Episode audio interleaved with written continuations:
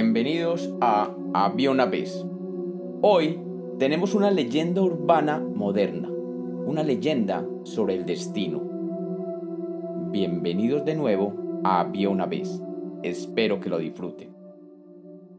Había una vez, había una vez un médico forense que examinó el cuerpo de el señor Ronald Opus y concluyó que murió de una herida de bala en la cabeza. Era el 23 de marzo de 1984. Esto no pasaría de ser una nota más en un día más del médico forense, pero lo extraño era que el señor Opus había saltado desde lo alto de un edificio de 10 pisos con la intención de suicidarse cuando murió de un disparo en la cabeza. El señor Opus dejó una nota antes de alzarse al vacío, en la que indicaba sus razones.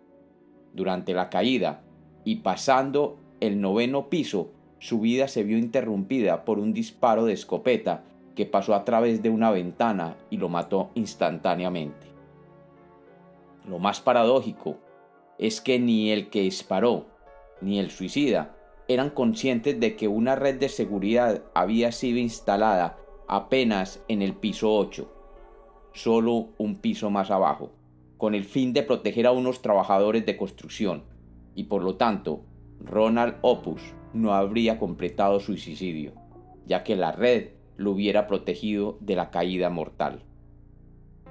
Que el señor Opus hubiera recibido un disparo camino a un suicidio que probablemente no tendría éxito, hizo que el médico forense dictaminar el caso como un homicidio y no un suicidio. La habitación del noveno piso, desde donde se disparó la escopeta, había sido ocupada por un hombre mayor y su esposa. Mientras mantenían una fuerte discusión, él la amenazó con la escopeta. El hombre estaba tan disgustado que cuando apretó el gatillo, un montón de pellets atravesaron la ventana y por mera casualidad del destino se alojaron en la cabeza del señor Opus, mientras éste caía en picada desde la terraza del piso 10 del edificio.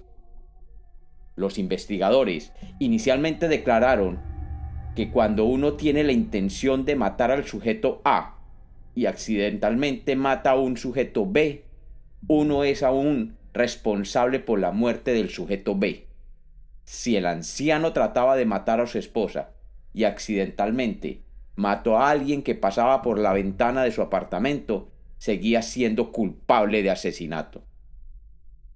Más tarde, cuando el anciano fue acusado de homicidio, él y su esposa no titubearon.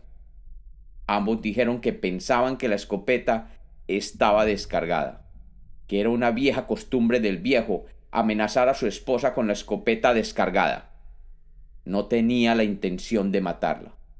Por lo tanto, la muerte del señor Opus parecía ser un accidente, es decir, el arma había sido cargada accidentalmente. La investigación posterior reveló que, según versiones de un testigo, el hijo de la pareja había sido visto cargando la escopeta unas semanas antes del fatal accidente. Supuestamente, la anciana había quitado el apoyo financiero a este hijo, y éste, sabiendo la propensión del viejo de apuntarle a su madre, cargó el arma con la esperanza de que su padre matara a su madre. El asesinato del señor Opus ahora era responsabilidad del hijo. Y aquí viene el toque exquisito de este caso. Investigaciones posteriores revelaron que el hijo de la pareja de estos viejos era, de hecho, Ronald Opus, el suicida. Este se había deprimido tanto por la situación con sus padres y sus planes de asesinato de su madre que lo llevó a lanzarse de la terraza del edificio el 23 de marzo. Y en su caída fue alcanzado por un disparo que atravesaba una ventana en el piso 9 el hijo se había asesinado a sí mismo. Por lo tanto, los investigadores cerraron el caso y lo declararon como suicidio. La investigación concluyó que, por lo general, una persona que pretende suicidarse y tiene éxito, a pesar de que el mecanismo podría no ser lo que había pensado, es todavía definido como un suicidio.